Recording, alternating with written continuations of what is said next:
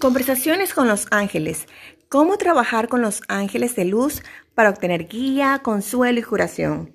Este libro fue escrito por Elizabeth Clare Prophet. Capítulo 1.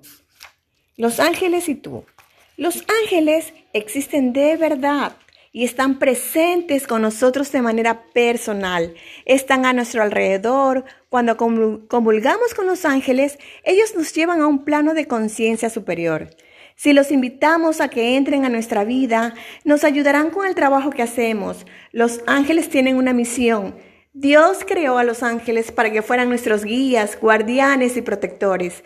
Todo ángel que viene a nosotros lo hace como mensajero. De hecho, la palabra ángel viene del latín angelus, que significa mensajero. Los ángeles transmiten mensajes de amor, alegría, paz, enseñanzas, advertencias, protección. Ten un oído atento y un corazón receptivo y comenzarás a oír y sentir su guía en tu vida. El autor de Hebreos nos dice que Dios hace a sus ángeles espíritus y a sus ministros llama de fuego. Dios creó a los ángeles a partir de su propio ser ardiente. Ellos no son seres de carne y hueso, son seres de fuego, extensiones de la presencia de Dios, y los creó así para poder morar con nosotros a través de su séquito angélico. Cuidadores celestiales. Dios creó a los ángeles antes de crearnos a nosotros. Sabía que nos harían falta cuidadores celestiales y creó ángeles para que fueran justamente eso. Planeó las cosas para que ellos estuvieran listos y preparados cuando llegara el momento del, nacimiento de sus hijos e hijas. Cada ángel que llama a tu puerta, desde el menor hasta el mayor, contiene una gracia o un don especial que Dios mismo te está enviando, marcado como personal y con tu nombre. Cuando abras la puerta y tu corazón a un ángel, prepárate para ser llenado con una esencia sagrada de Dios, formulada especialmente para ti. Mi interacción con los ángeles me ha enseñado que ellos cuidan de nuestro cuerpo, consuelan nuestro espíritu, vigorizan nuestra mente y restauran nuestra alma. Nos entregan la palabra de Dios y sus obras de intercesión y transmiten las profecías y advertencias de Dios su consuelo e iluminación, sus exhortaciones y amonestaciones espirituales. Ángeles y arcángeles. Piensa en la presencia manifiesta del Dios único como el gran sol central, el eje de luz en el nexo del cosmos espiritual materia. Piensa en el Tai Chi, el gran símbolo del taoísmo, las dos mitades del todo como representación del más y el menos, el cosmos, espíritu materia o el Dios Padre Madre. De ese sol central resplandeciente y deslumbrante que es tan vasto que ni siquiera podemos concebirlo con cierto sentido de la medida, salen haces de luz haces de luz que se convierten en formas angélicas en su descenso hacia la tierra. Igual que los rayos solares, son extensiones del sol. Los ángeles son extensiones de la presencia viva de Dios. Y los más grandes son los arcángeles y las arcangelinas. Cuando estamos en presencia de un arcángel o una arcangelina, estamos en presencia de Dios. Hablaré más de esto en un momento. Los ángeles tienen una multitud de cargos y funciones que están divididas entre las jerarquías celestiales, gobernadas por, las, por los siete arcángeles. Tomás de Aquino definió a los ángeles como guardianes de los hombres, mensajeros de Dios que entregan comunicaciones de importancia menor comunicaciones de importancia menor, diciendo también que los arcángeles son aquellos ángeles que llevan al hombre los más solemnes mensajes que Dios les confía. Los arcángeles son los capitanes, los jerarcas de las huestes angélicas. Dirigen los siete rayos, siete emanaciones luminosas de la conciencia de Dios. Los arcángeles son los arquitectos de Dios, que nos utiliza para trazar los planes de sus proyectos y ejecutarlos. Son constructores y diseñadores cósmicos en el sentido más grande de la palabra. Los arcángeles conectan a nuestra mente el arquetipo divino de cada empeño. Los arcángeles son seres cósmicos que nos anteceden en millones de años. Ellos fueron nuestros primeros instructores. No hay campo alguno en el que ellos no alcancen la excelencia. Todos los arcángeles son sanadores. Vienen como maestros cirujanos para arreglar cuerpos y reparar las rascaduras en las vestiduras del alma. Junto con los Elohim, los co-creadores de la vida y la forma, ellos también poseen el poder de cura, de crear y deshacer la vida. Los arcángeles son seres extraordinarios, nada menos que Dios personificado en forma como gracia, majestuosidad y poder divino. Ángeles encarnados. Todos los ángeles veneran a Jesucristo como la encarnación de Dios, todos menos Lucifer y sus cuadrillas.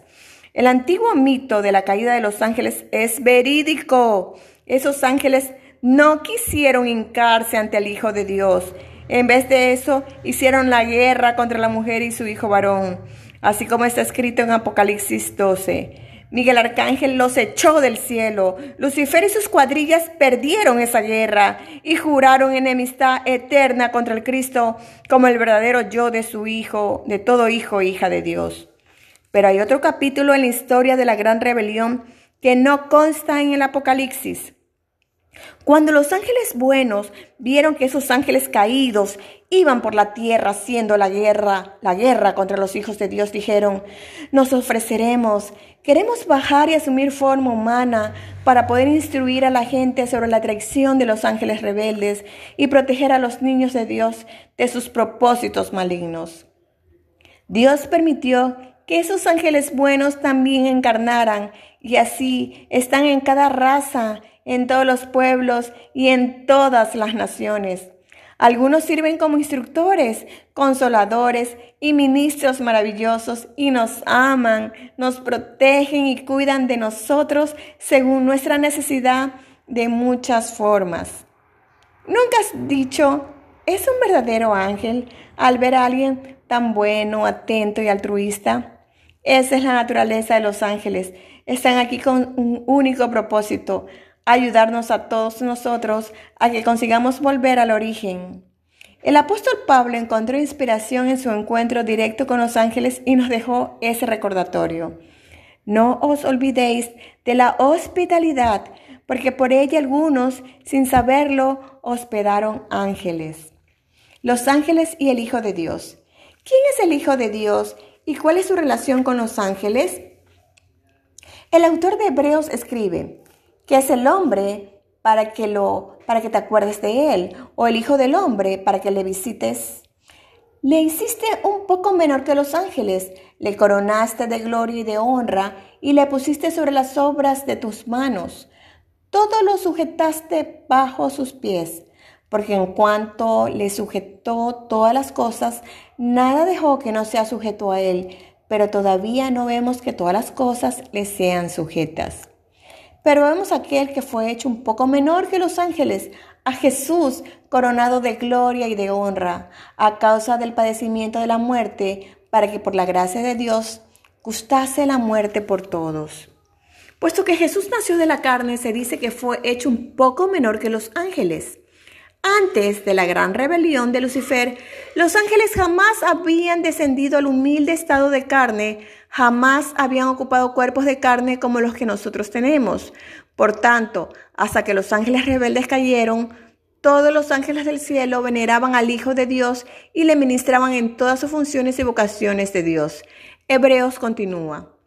Porque convenía aquel por cuya causa son todas las cosas y por quien todas las cosas subsisten, que habiendo de llevar muchos hijos a la gloria, perfeccionase por aflicciones el autor de la salvación de ellos.